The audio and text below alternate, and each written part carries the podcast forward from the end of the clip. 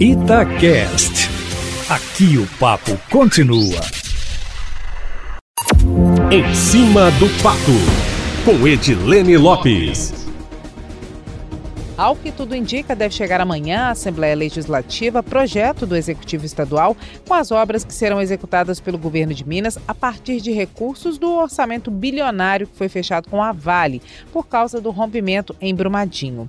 No projeto constarão as obras que o próprio governo vai realizar. Outras intervenções serão executadas pela própria Vale. As obras que serão executadas pela mineradora não precisam passar pelo orçamento. Com isso, fica dispensada a autorização de suplementação orçamentária pela Assembleia Legislativa, considerando que qualquer alteração no orçamento precisa de aval do Legislativo Estadual. Entre as execuções que ficam a cargo do Poder Público, Eustáquio Ramos, estão a compra de três helicópteros para o Corpo de Bombeiros, reforma do IML para aumento da capacidade de identificação de corpos, renovação da frota de helicópteros da Polícia Civil, obras do Rodoanel Metropolitano, de cinco hospitais regionais e ainda a construção de um gasoduto da Gasmi que vai até Divinópolis, na região centro-oeste do estado. Essas intervenções devem constar no projeto que será enviado para a Assembleia Legislativa de acordo com fontes da Itatiaia.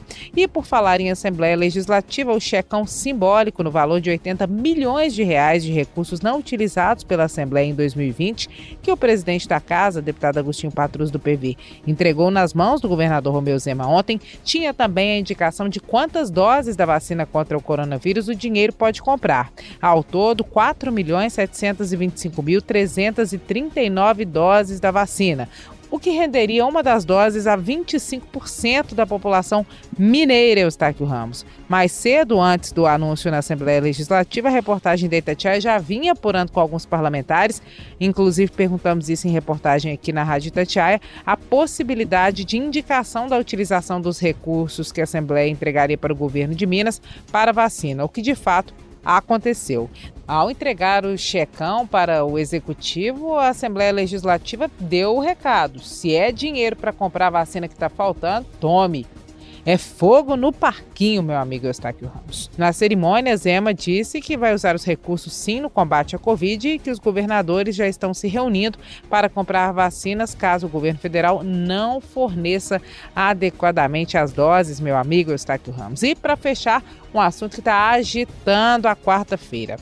Com a paralisação dos transportadores de combustíveis anunciada para começar após a meia-noite, a população teme desabastecimento nos postos e os donos de postos afirmam que não há desabastecimento no momento, que não há motivo para pânico e que, apesar de também estarem contra a alta dos preços, são contrários a uma paralisação dos transportadores neste momento.